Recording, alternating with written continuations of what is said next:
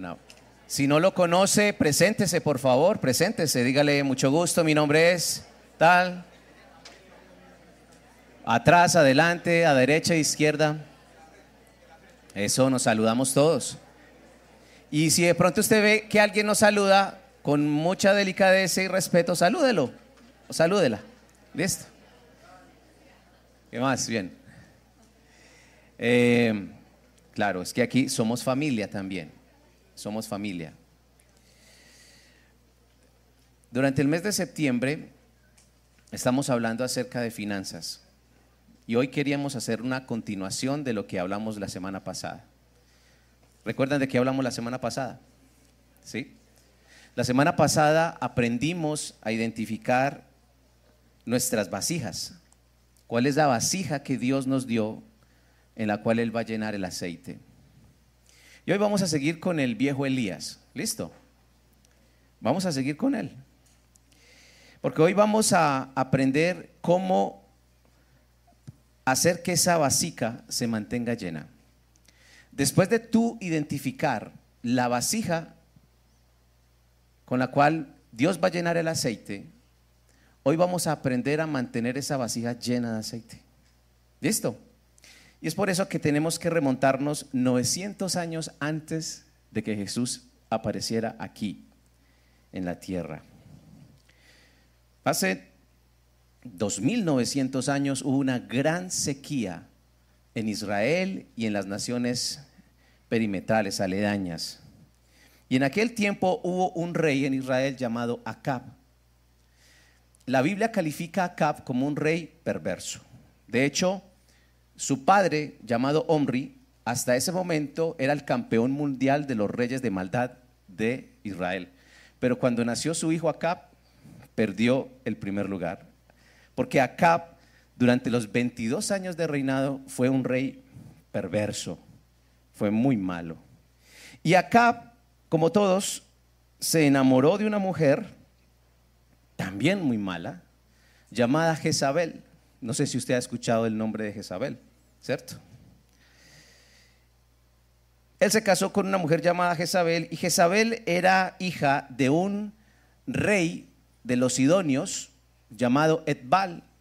Y Etbal era un asesino, era sacerdote, eh, era un hombre que eh, practicaba la idolatría y pues de hecho su nombre, el nombre de Etbal significa Baal, ¿cierto? O protegido de Baal. Baal es mi Dios.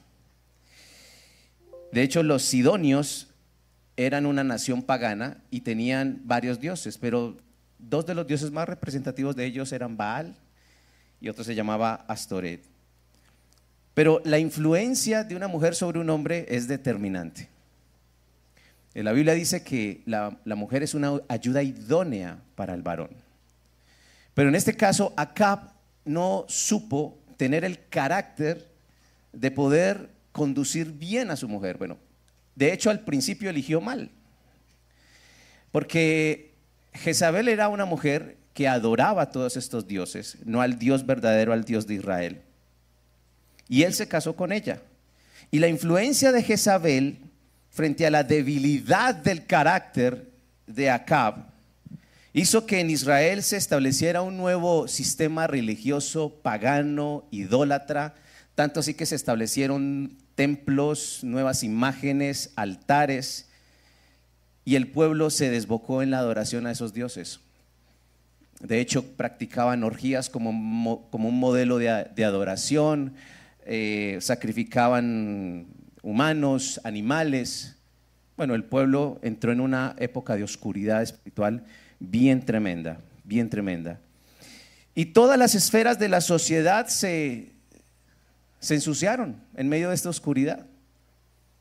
Porque la parte más importante de la vida de una persona tiene que ver con su vida espiritual, porque de ahí se desencadena todo. Y la vida espiritual de una nación también. También. Y la vida espiritual de Israel entró en una época de oscuridad, tanto así que la economía siendo una nación agricultora, ganadera, se vio afectada precisamente por, por la sequía. Ellos consagraban sus cultivos y sus cosechas a Baal, porque ellos creían que Baal era el dios de las cosechas y era quien daba la lluvia a su tiempo.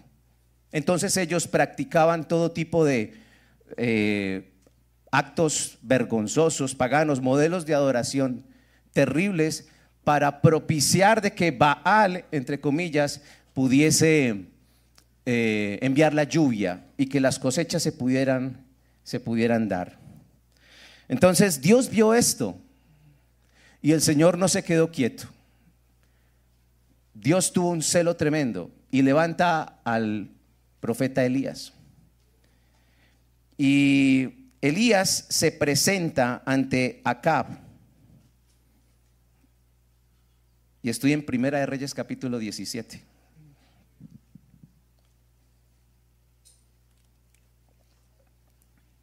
Elías se presenta ante Acab y confronta no solamente al rey, sino al pueblo, y dice algo realmente impactante. Él dice, no habrá lluvia ni rocío en estos años, sino por mi palabra. In your face, se lo dijo Elías a Acab. Dijo, no va a volver no va a volver a llover sino por mi palabra. Estoy en el versículo 1.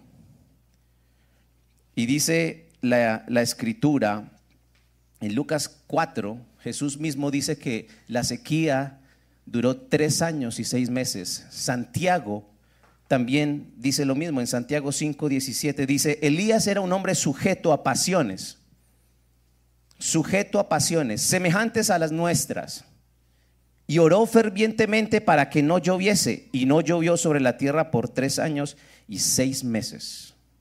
Así que fue una sequía larga, ¿verdad? Fue una sequía larga. Pero la oración de Elías, siendo un hombre sujeto a pasiones, puso en vilo a una nación. ¿Entendemos eso? O sea, no es un hombre que levita en santidad y ora a Dios y todo pasa. No, es un hombre común y corriente. Santiago dice, es un hombre sujeto a pasiones. Es un hombre que se enfrenta a 450 profetas de Baal con carácter, representando al Dios de Israel, pero luego más adelante lo ves escondido en una cueva diciendo que se quiere morir. O sea, es un hombre de sube y bajas. Pero él oró a Dios fervientemente. Y la Biblia dice que Dios escuchó su oración. Y hubo una sequía larga, tres años y seis meses. Y ustedes saben que cuando viene la sequía, pues las cosechas se pierden. Y si las cosechas se pierden, se pierde el empleo. ¿Qué más pasa? Y al haber menos empleo, pues no hay dinero. El costo de producción de los alimentos, ¿qué pasa? Aumenta. La gente no tiene dinero para comprar porque no tiene trabajo. Y los que tienen dinero, comer ya es demasiado costoso. Y si eso se prolonga en el tiempo, va a haber un momento en donde no tienes para comer y el hambre hace que perdamos la cordura. Y se desató una carnicería tremenda de supervivencia. De hecho, Primera de Reyes capítulo 18, en el versículo 2, dice que hubo hambre en gran manera en Samaria, quien en aquel tiempo era la capital de Israel. Hubo una hambre tremenda. Sin embargo, en el versículo 1 Elías se presenta ante Acab y dice, vive Jehová en cuya presencia estoy. Es una frase que caracteriza a Elías. Y la verdad, me encantaría que esta también fuera nuestra frase de batalla. Vive Jehová cuya presencia estoy. Y esta frase tiene una connotación muy especial debido al tiempo de oscuridad espiritual en el cual estaba Israel. Porque en aquel tiempo estaban empeñados en erradicar el nombre de Dios, sacar a Dios de todo y meter sus dioses paganos. Sin embargo, hubo un hombre que no escondió su fe y que decía, vive Jehová en cuya presencia estoy. Un hombre valiente, un hombre que tenía muy claro el momento de oscuridad, pero también sabía quién era en el Señor. Y sin miedo delante de Acab dice, vive Jehová en cuya presencia estoy. Y con autoridad se atreve a decir lo que dice y su oración pone en vilo a una nación completa. Entonces, sigo contando la historia. Dios le habla, después de ese momento con Acab, Dios le habla a Elías y le dice, vete de aquí.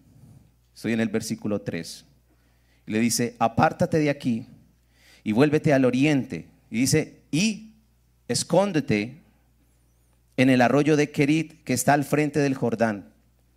Beberás del arroyo y yo he mandado a los cuervos que te den allí de comer. Y él fue e hizo conforme a la palabra de Jehová, pues se fue y vivió junto al arroyo de Kerib, que está frente al Jordán. Y los cuervos le traían pan y carne por la mañana y pan y carne por la tarde y bebía de él del arroyo. Tremendo, ¿no? De hecho, la palabra Kerit, que era el nombre del arroyo, significa en hebreo aislar. Así que Dios envió a Elías a esconderse, a aislarse en el arroyo del aislamiento. O sea, le dijo, este momento es un momento para que tú te escondas. Es un momento de hambre.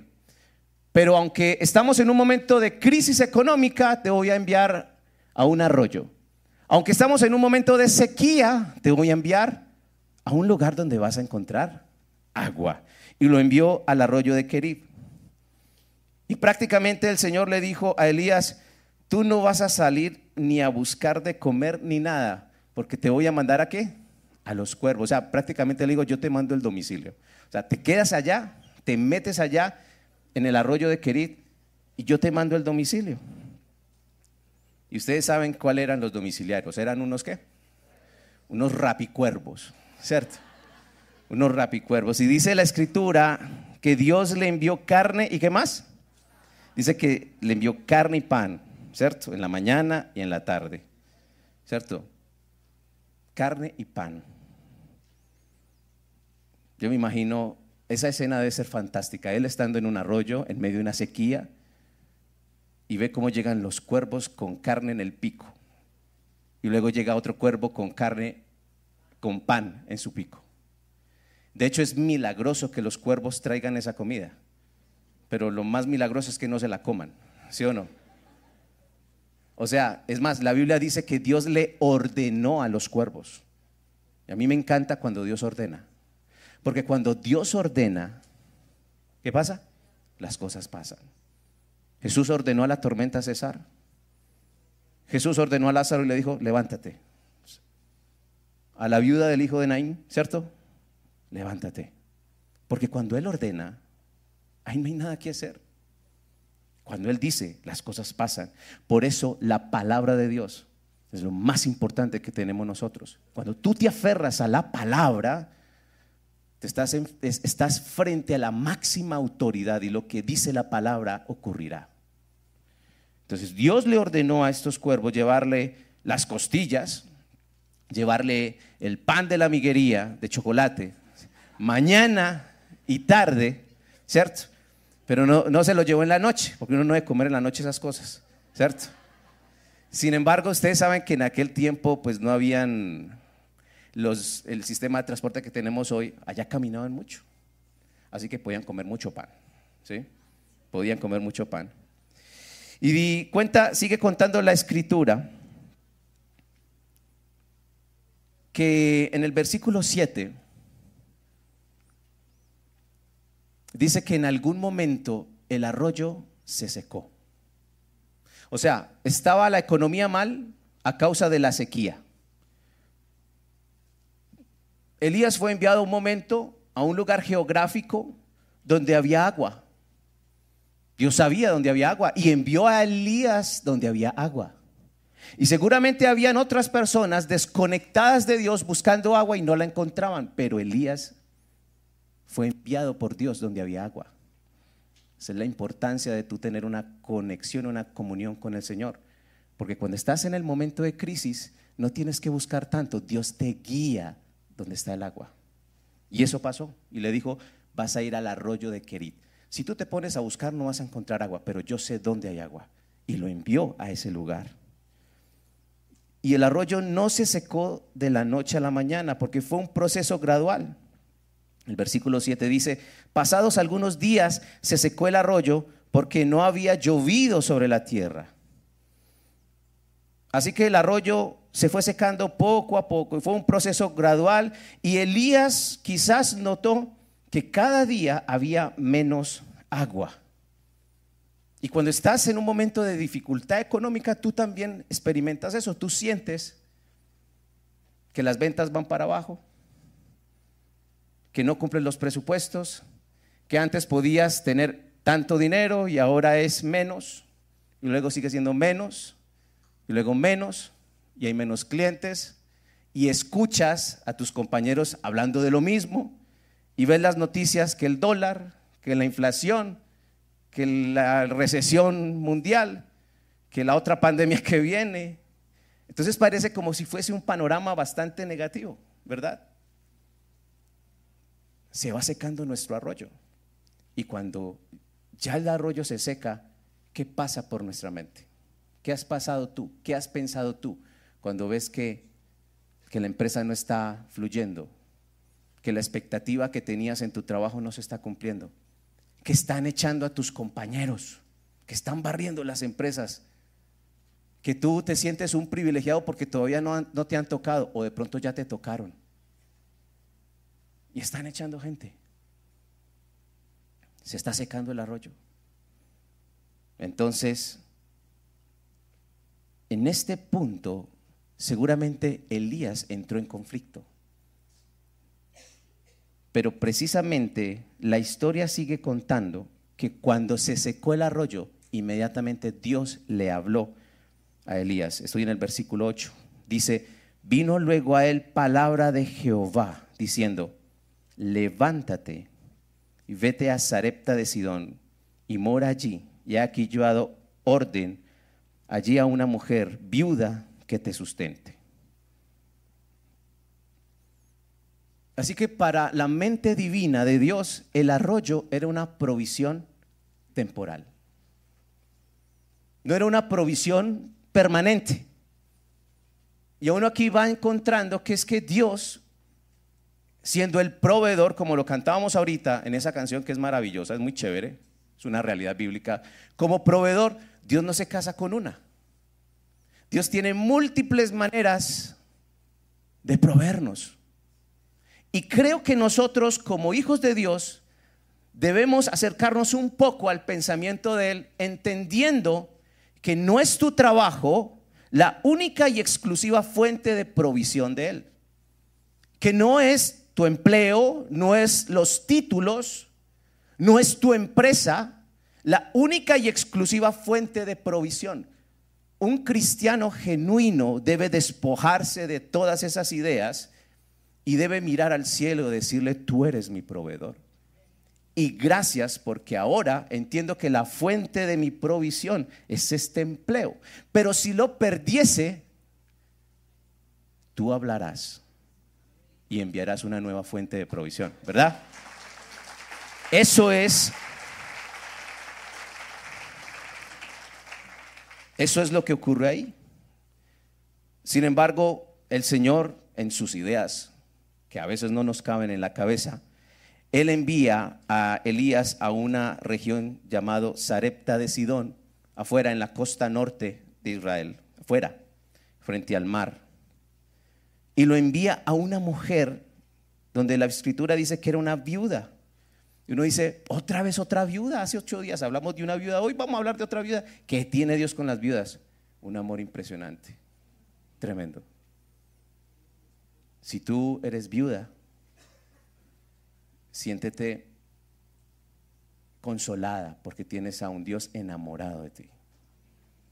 Y la Biblia tiene cantidad de versículos donde Dios refleja su amor y su cuidado a estas mujeres. Ahora, estas mujeres son las personas más vulnerables en medio de una crisis económica porque no tienen un hombre que pueda sustentarlas. Ellas se tienen que cuidar a los hijos y levantar el pan con sus manos.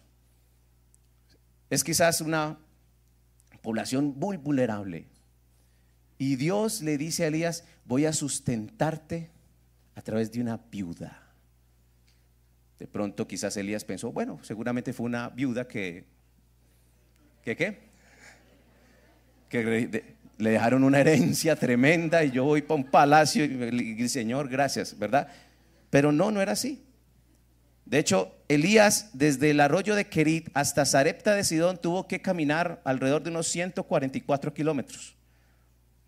Por eso Dios le daba pan, ¿sí o no?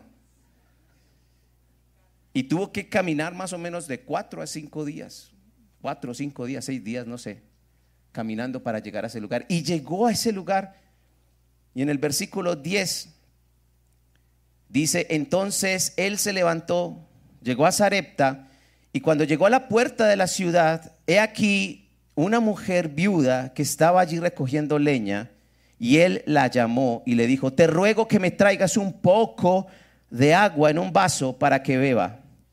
Y yendo ella para traérsela, él la volvió a llamar y le dijo, te ruego que me traigas también un bocado de pan en tu mano. Cualquiera diría que man tan conchudo, ¿sí o no? Y en medio de esta situación, sin embargo, yo también me pongo en los zapatos de Elías. Y qué difícil es pasar de tener un arroyo a tener un vaso de agua. Muy difícil. Pero esa es la vida. Quizás ha sido tu vida. Antes tenías un arroyo y ahora estás con un vaso de agua pero no puedes decir que Dios no ha provisto. Sabes que cuando tenías el arroyo se perdía mucha agua, solamente necesitabas un vaso de agua. ¿Ves? Solo necesitabas un vaso de agua, no un arroyo. Esa idea que a veces se ha establecido en nuestras mentes de que Dios quiere hacernos millonarios a todos, que todos tenemos que tener mucho y mucho, no es bíblico. No es bíblico. Dios es un Dios de prosperidad y abundancia y da mucho. Y dice que Él nos da el poder de hacer las riquezas, ¿verdad? Pero Dios también sabe cuál es nuestra justa medida y también recompensa el esfuerzo y el trabajo que nosotros hacemos. Entonces, sigue diciendo el versículo 12. Dice esta mujer que ella le respondió, vive Jehová tu Dios, que no tengo pan cocido, solamente un puñado de harina tengo en la tinaja y un poco de aceite en una vasija. Y ahora recogía dos leños para entrar y prepararlo para mí y para mi hijo, para que lo comamos y nos dejemos morir. Wow. Es una mujer que también tiene la fe de Elías porque dice, vive Jehová tu Dios. O sea, como que dice, no te estoy diciendo mentiras. No es que yo sea amarrada, no es que me caigas mal. No, no, no, no tiene nada que ver con eso. Te estoy diciendo que la realidad es que, ¿es que qué? Tengo un puñado de harina, tengo un poquito de aceite y me iba a hacer una tortica para dársela a mi hijo, para comérmela yo. Y luego, ¿qué? Claro, Elías tenía el arroyo, ahora tiene un vaso de agua. Antes comía carne y pan y ahora solamente puede comer pan. Pero Dios le está proveyendo, ¿no? ¿Tú estás así? Dios te está proveyendo. Y está proveyendo Elías. Entonces sigue diciendo la historia. Elías le dijo, no tengas temor, ve y haz como has dicho. Pero, y subraye esto, subraye esto, pero hazme a mí primero de ello. ¿De dónde? Del poquito de harina que tienes y del poquito de aceite, dámelo a mí. Dame a mí primero de ello. Hazme una pequeña torta cocida debajo de la ceniza y tráemela. Y después harás para ti y para tu hijo y la razón por la cual Elías dice esto es porque, versículo 18, porque Jehová, Dios de Israel, ha dicho, la harina de la tinaja no escaseará, ni el aceite de la vasija disminuirá hasta el día en que Jehová haga llover sobre la faz de la tierra. Así que hay algo que tenía Elías en el momento más difícil de la economía nacional, en un momento de sequía, donde él tampoco tenía nada en sus bolsillos, pero tenía palabra de Dios. Tenía palabra de Dios. Ahora uno entiende por qué el Señor dice, no solo de pan vive el hombre, sino de toda, ¿qué? Palabra que sale de la boca de Dios. Tú puedes estar en un momento oscuro de tu vida, en una crisis financiera tremenda, y quizás no importa si no tienes dinero, pero sí importa y mucho si tienes palabra de Dios. Porque la palabra de Dios abre camino. Y eso fue lo que ocurrió allí. Entonces ella, versículo 15, fue e hizo como le dijo Elías y comió él, ¿y qué más? Y ella y su casa, muchos, ¿qué? Días, tenían una comida para una tarde. Dice la escritura que comieron muchos días. Y la harina de la tinaja no escaseó, ni el aceite de la vasija menguó, conforme a la palabra que Jehová había dicho por Elías. Esta mujer tuvo una tensión, una tentación muy tremenda en este lugar. Ella tuvo que enfrentar la tentación de comerse lo poco que le quedaba. ¿O qué? O darle primero a Dios. Esa fue la tentación que tuvo esta mujer. Al ser expuesta a la palabra del profeta de Dios, esta mujer tuvo que lidiar con esa tentación. ¿Me lo como? Y por lo menos lleno mi estómago y el de mi hijo una tarde más y luego me echo a morir. O de lo que poquito que tengo, se lo entrego a Dios. Fue una tremenda tentación. Eso es lo que cuenta la historia. Pero ella, en un acto de fe, eligió consagrar lo poco que tenía en sus manos. ¿Y por qué lo hizo? Y escuche bien esto. Porque lo poco sigue siendo poco en tus manos, pero lo poco en las manos de Dios es que mucho. Lo poco en las manos de ella era poco, era comer para una tarde.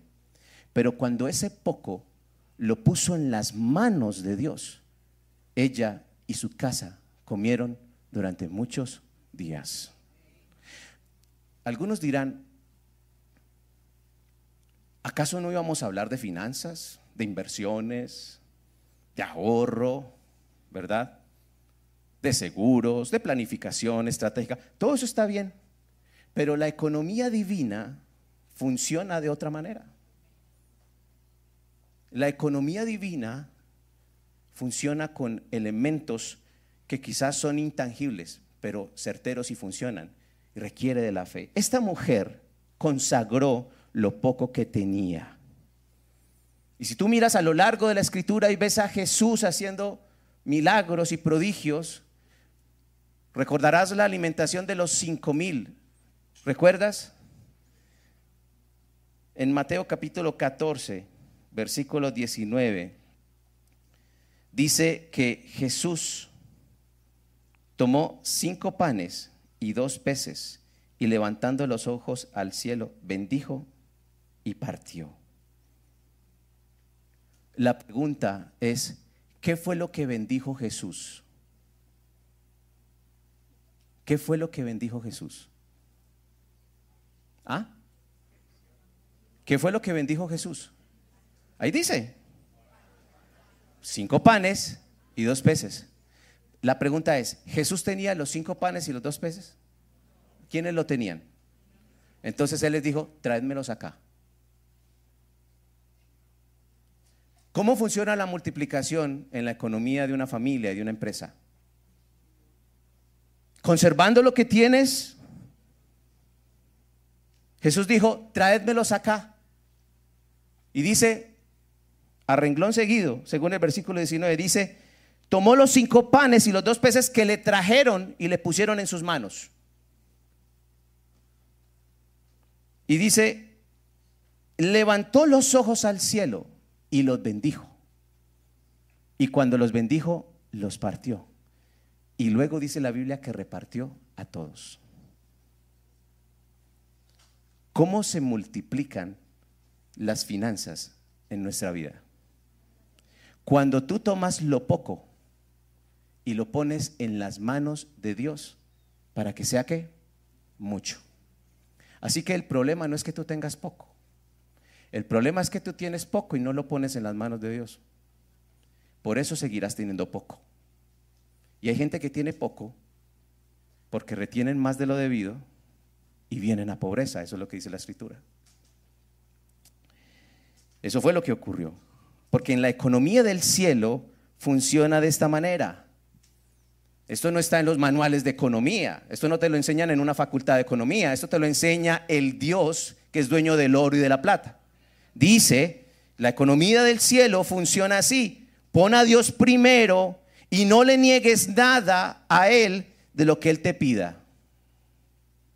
No le niegues nada a Dios de lo que Él te pida. No cometas la estupidez de negarle a Dios algo que Él te pida siendo el dueño de todas las cosas, Él necesita que tú le des eso para Él multiplicarlo. ¿Funciona así? Y tú tendrás que vivir con la tensión si comes para una tarde o prolongas la comida a lo largo del tiempo. Así funciona la economía divina. Cuando hemos aprendido a dar a Dios primero, es porque estamos preparados para recibir cuando tú consagras tus finanzas a Dios. Cuando tú pones lo poco que tienes en las manos de Él, es cuando estás preparado para recibir. Pero ¿qué es consagrar tus finanzas? ¿Crees que consagrar tus finanzas es simplemente orar y bendecir lo que tienes? No. Implica un acto de fe. Implica entregar a Dios lo que Él te pide. Es lo que dice la Escritura. Esos son principios de la escritura. Jesús le dijo, ¿cuántos panes hay? Hay cinco. ¿Y cuántos peces hay? Hay dos. Tráedmelos acá. Tráigamelos acá. Él no le dijo, ah, bueno, vaya y repártanos que milagrosamente eso se va a multiplicar. No, le dijo, tráigamelos acá. Póngamelos aquí. ¿Qué le dijo Elías a esta mujer? ¿Tienes para una torta? Seguramente te la comes tú y tu hijo y quedas con hambre, ¿cierto? Dámela a mí primero, de eso poquito. Y luego te garantizo que siempre que metas tu mano en la tinaja vas a encontrar harina. Y en la vasija siempre que metas tu mano vas a encontrar aceite. Y así fue. Esta mujer entendió que cuando pone lo poco, lo que tiene en las manos de Dios, Dios hace mucho. ¿Sabes? No se trata de que tú le des a Dios, se trata de que tú le des a Dios lo que Él te pide que le des, que es muy diferente. Así es la economía. Yo sé que tú puedes tener un conflicto en este momento y que esto puede revolcar tu mente, pero tú tendrás que tomar una decisión. Pero la palabra de Dios es una y se cumple. Cuando hacemos esto lo entendemos. Proverbios 10:13, y quiero terminar con esto para que oremos. Creo que este verso de Proverbios resume todo esto que hablamos. Dice, hay quienes reparten y le es añadido más. Eso no tiene sentido. Dice, hay quienes reparten y les es que, pero cuando usted reparte, matemáticamente usted tiene menos, ¿o no? ¿Sí o no? Claro, es sentido común. Pero la Biblia dice, no, ¿cómo te parece que no? Cuando tú repartes, te es añadido más. Y luego dice, hay quienes retienen más de lo que es justo. Dice, pero vienen a pobreza.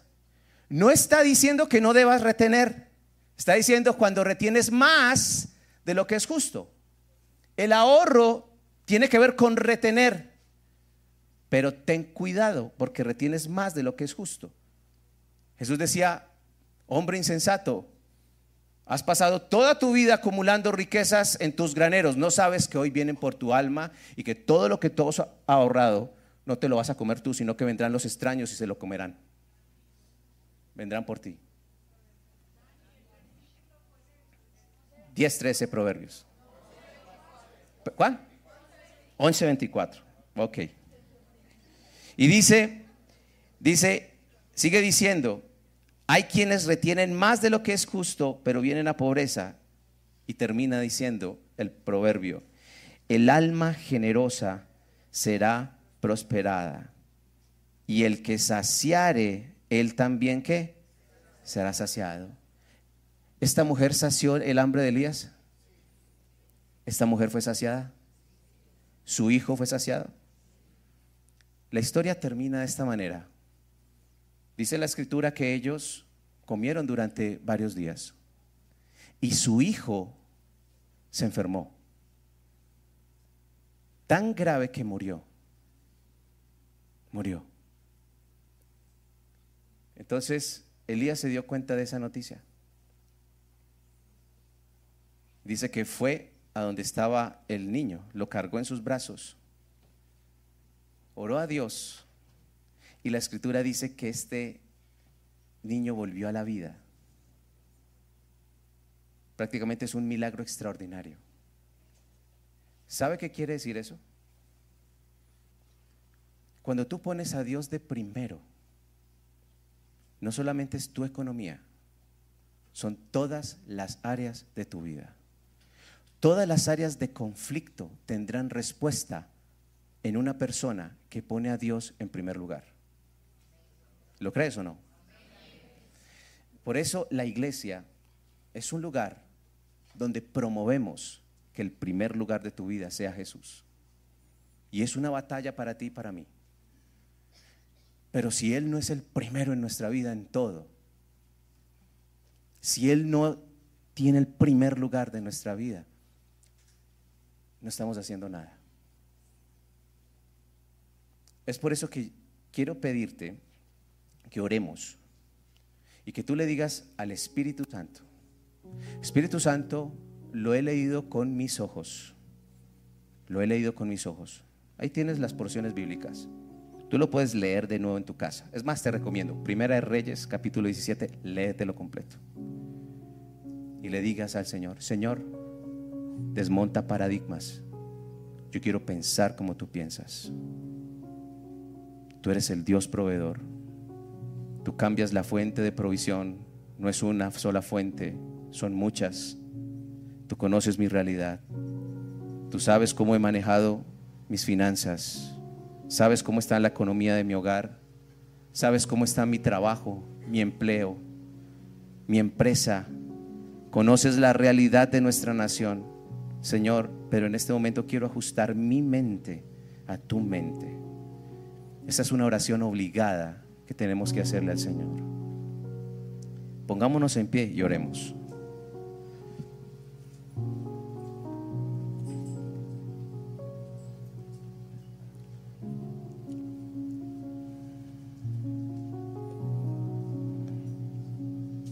Mi Señor,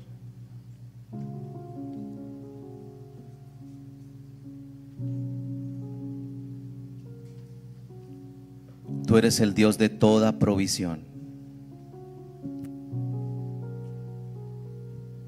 Tú deseas que entendamos que no es nuestra fuerza, no es nuestra capacidad, no es la herencia que hemos recibido o recibiremos, no es el trabajo que tenemos, no son los títulos no son las conexiones, no son las relaciones, no es mi esfuerzo, no es mi tenacidad, no soy yo, eres tú.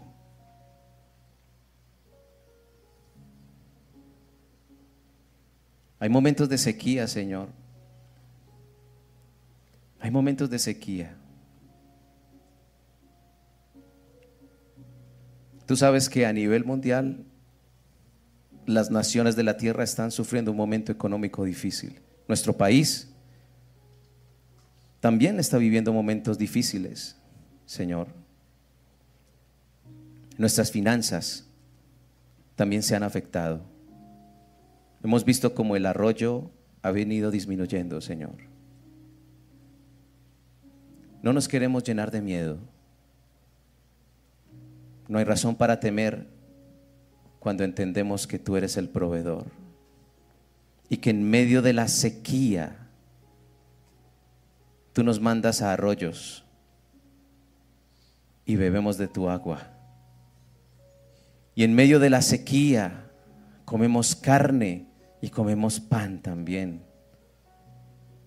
Y en medio de la sequía, de la pobreza de alguien, también somos sustentados, Señor, porque tú eres el proveedor. Y luego de que pasa la sequía, seguramente todo volverá a la normalidad, volveremos a nuestros trabajos, a nuestros empleos. Algo muy parecido de lo que pasó cuando estuvimos en pandemia, Señor. Fue un golpe durísimo para muchos. Pero hoy nos queremos ajustar a tus pensamientos. Dile al Señor, tú eres mi proveedor. Tú eres mi proveedor. He comido porque tú me has dado de comer. Díselo. Esta mujer conoció a Dios en la cocina de su pobre casa. Tú también estás conociendo a Dios en tu realidad. Conoce al proveedor. Conoce al proveedor. Pero el proveedor te dice, consagra lo poco y ponlo en mis manos. Eso dice el proveedor. No lo retengas en tus manos. ¿Acaso no entiendes que esa ha sido la razón de tu pobreza? ¿Acaso no entiendes que esa ha sido la razón por la cual no despegas? Porque retienes y has retenido durante años pensando que esa es la fuente de tu provisión y te has equivocado. Pero hoy te digo, entrégame lo que es mío. Ponlo en mis manos. Y eso poco será mucho en tus manos. Conságrate a Él. De rodillas, conságrate a Él. Consagra tus finanzas a Él. Y si te ha costado ponerlo a Él de primero y has retenido con tu mano cuando Él te lo pide, pídele perdón también. Porque la pobreza que tienes no es resultado de la dificultad del país o de un hecho circunstancial de tu familia. Ha sido una actitud que has cultivado durante años Dios quiere que veas su provisión extraordinaria. Dios quiere que veas arroyos, que veas cuervos viniendo hacia ti sin tú mover un dedo. Dios quiere llenar la vasija de aceite y mantenerla llena siempre. Aún en el momento de mayor oscuridad y escasez, que no te falte nada ni a ti ni a tus hijos, porque Él es el proveedor. Señor, lo creemos. Si tú realmente lo crees, díceselo. Dile, lo creo. Lo creo. Señor, me apropio de esta verdad en esta tarde.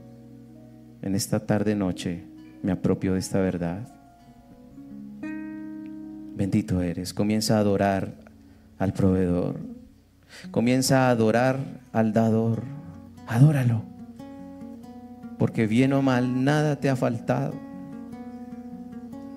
Su misericordia se ha extendido. Adóralo. Que teniendo sustento y abrigo estemos contentos siempre. Mi Señor, gracias por el milagro que haces en cada corazón. Gracias por los milagros que han de venir sobre las familias que han recibido esta palabra, la han atesorado en su corazón y la ponen por obra. Gracias por anticipado. Te damos por estos milagros. Gracias por los corazones amarrados que hoy son soltados por tu palabra, Señor. Gracias porque la unción de tu Espíritu rompe todo yugo de escasez, de mendicidad, de pobreza en las mentes. Que tú liberas, Señor, la, la economía familiar y de las empresas, Señor. Que liberas el corazón amarrado, atado, Señor, con tu palabra para ver el Dios de toda provisión, el Dios de toda provisión. Porque tú has provisto, porque tú provees y porque tú proveerás, sin importar lo que pase en las naciones de la tierra, siempre habrá comida para tu pueblo, Señor, porque tú eres el proveedor. Gracias Jesús.